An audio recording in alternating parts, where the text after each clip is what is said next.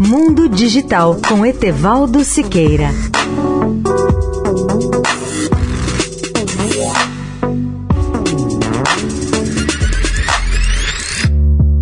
Olá, amigos da Eldorado. O Google anunciou que tornará a pesquisa em seus mapas mais imersivos e seu mecanismo de busca já parece um pouco diferente nos Estados Unidos.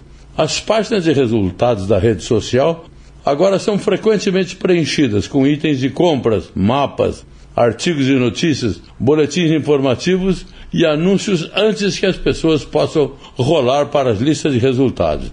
Nessa semana, em um evento sobre buscas na rede chamado Search On, realizado em São José, na Califórnia, executivos do Google sinalizaram que o mecanismo de busca acompanhará as últimas tendências do Vale do Silício, continuando a marcha da empresa para longe de consultas de texto e resultados para se concentrar mais em imagens e material imersivo.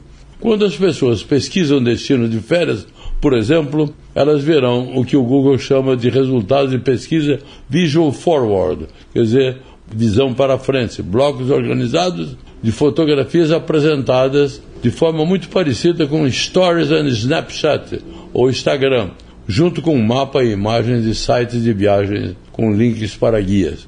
Os usuários poderão pesquisar no Google usando imagens e textos simultaneamente, apontando suas câmeras para uma poltrona ou uma camisa, por exemplo, e refinando suas consultas com texto.